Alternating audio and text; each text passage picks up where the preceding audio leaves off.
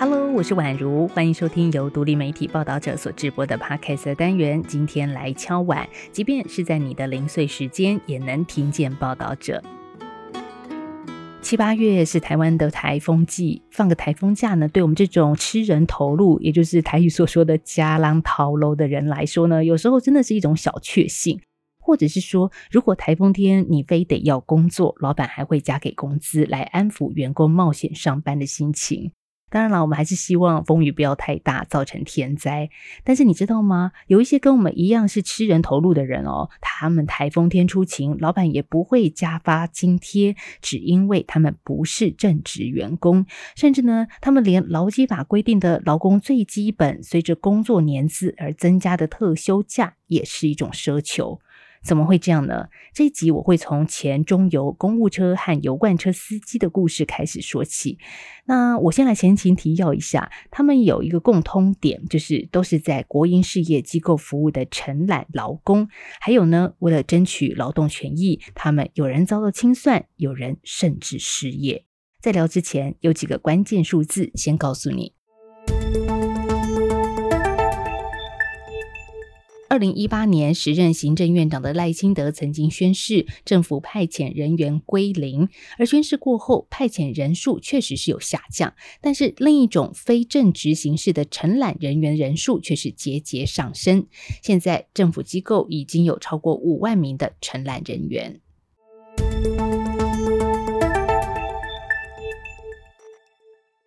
听起来派遣人数是有降低了，但是方法好像就是政府相关机构把派遣工换个包装，变成了承揽工。这样子表面上问题好像已经解决了，但是真实的情况是这样吗？我们一步步来看哦。首先，派遣跟承揽的工作内容差别几乎是微乎其微，而且同样都是涉及员工、用人单位跟派遣公司或者是承包商的三方关系形态。那再来呢？如果你的身份是承包商公司底下的承揽员工，你依照劳基法享有休假等等的权益，当然是由承包公司负责。这听起来很正常嘛。可是呢，会面临到一个风险哦，就是承包商可能是为了符合政府要求的公平，也就是不要让某间公司长期得标，所以取巧更换公司名称。虽然你知道老板是同一个人，你的工作内容也没有改变，而且呢又还是在同一个公务机关服务，但是你的年资啊，还有特休假等等的权益，就很可能无法连续被大打折扣。而且有的时候啊，包商为了低价得标，在硬体固定成本之外，能够削减的项目，往往就是人事成本。所以呢，对承揽员工的福利开刀缩水是常有的事。那这样承揽员工难道不生气吗？老实说呢，在一年一约的聘雇制度之下，为了保住饭碗，通常也只能眼睁睁的看着正职员工拿台风假加急，外加可以随着年资增加的特休假。刚才说到的这些情况，就是发生在我一开始所说的中油承揽人员的身上。中油是由政府百分之百持有的国营事业。根据统计，全台湾中油员工一共有一点六万名正职，但同时有将近一万名外包的劳务人员，像是我们常遇到的加油站为我们加油的人，还有商店营业员、洗车人员、各场站的清洁、保全、基层行政和司机等等，几乎都是外包的。劳动者，现在的中油可以说是政府运用承揽制度的大户。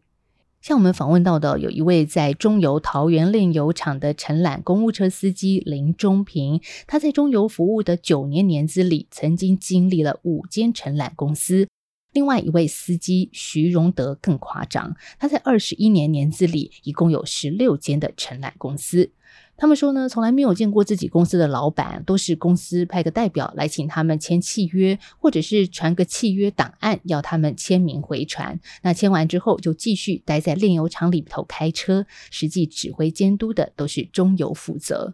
徐荣德说，跟他同期进来的正职同事年资也超过了二十年，月薪已经有七万多，但他还是领四万多的薪水。就更别提正职有三节奖金、绩效奖金等等的各种福利。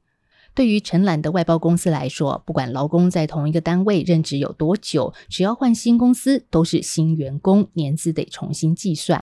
那其实呢，承揽劳工的年资无法并计，影响着特休的情况，在过去就很常见。为了解决这样子的问题，二零一九年，行政院公共工程委员会修正劳务采购契约范本，补强了多项劳动条件，包括在同一个事业单位工作的劳务人员薪资不调低，还有增列年终奖金，还有年资并计等等。那中油也在同年就发函公司的各处室，要求依照新的范本签约。诶，这听起来还不错。不过呢，桃园炼油厂在二零二零年的司机劳务案中，仍然只编列每人三天的特休预算。中油的做法是，先编列最低每人三天的特休，等承揽公司得标，确定要找哪些人之后，承揽公司跟中油回报特休还缺几天，中油再去补。但是，是不是能补到或补全呢？这是另一个问题了。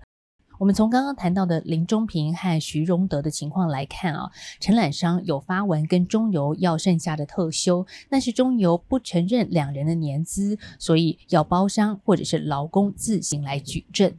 其实不只是公务车司机啊，在中油油罐车的司机群里面也有不少类似遭遇的人。再从数字来说，中油在全台湾大约有六百零八位油罐车司机，其中正职的只有五十位，其他都是外包承揽身份。大家都是油罐车司机，做同样的工作，不管你是承揽还是正职，但是呢，劳动条件一样是差很大。举例来说，正职司机领月薪，不管跑多少趟，薪资都不受趟数的影响，每天工作八小时后下班。万一超过了，会算加班费。但是承揽司机就不一样了，他们是用公里公饼数来算薪水，一个月要达到至少四万八千公里公饼数，换算之下，大概每个工作日要跑一百公里以上，才能够领到四万七千五百元的月薪。如果没有达标，薪水就会被倒扣。承揽司机李进伟说，平均每天要送八到九趟油才能够达标，而在这样的情况之下，工时很容易就超过了十二个小时。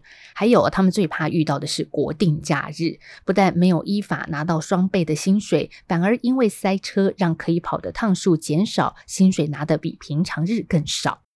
但是呢，同样的国定假日或者是台风假，正职的司机出勤却是领三倍薪水。所以啊，这国定假日出勤的薪资差距，还有年终奖金，都让这些承揽司机感到强大的相对剥夺感。于是，在承揽司机抗议过后，现在他们的薪水计算多了底薪制。公司承诺，承揽司机在国定假日和台风假出勤会加发一千块钱的奖金，每天工时超过十二个小时的情况也减少。原本只有三天特休假，也终于开始累计计算了。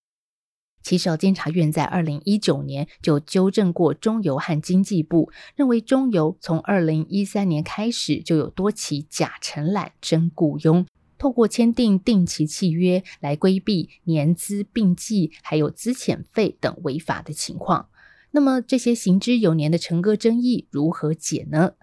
中油回应了报道者说，由于二零一九年有了工程处的新劳务范本。再加上中油现场一化做的比较完整，所以他们承认二零一九年之后的年资。至于二零一九年以前的年资，就要请劳务承揽人员自行举证。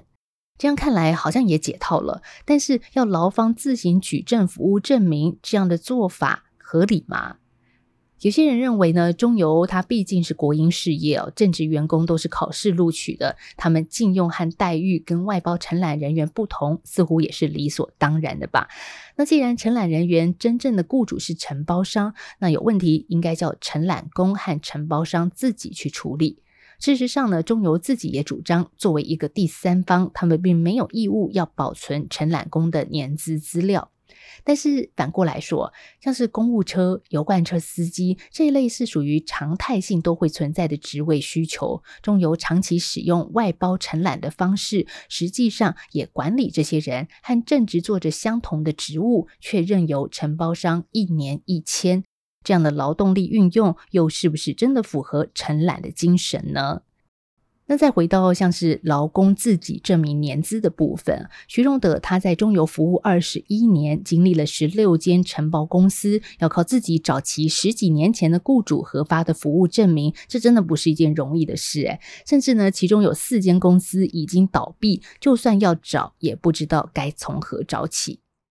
那在报道者的文章刊出之后，中油副总监发言人张瑞宗在我们上架的这一天，八月十一号呢，仍然表示说，只要劳工有心，要证明年资不是很困难的事情，尊重执行单位，应该会有很大的弹性来证明劳工的年资部分。不过我们也要说啦，这个弹性有多大呢？好像也是说不准的事哦。那阳明交通大学科技法律所副教授邱宇凡则认为说，其实最简单的做法就是中油发文给过去承包的公司，请他们提供劳工名单就可以了。但是中油愿不愿意这样子解决，恐怕还要看抗议之后的发展。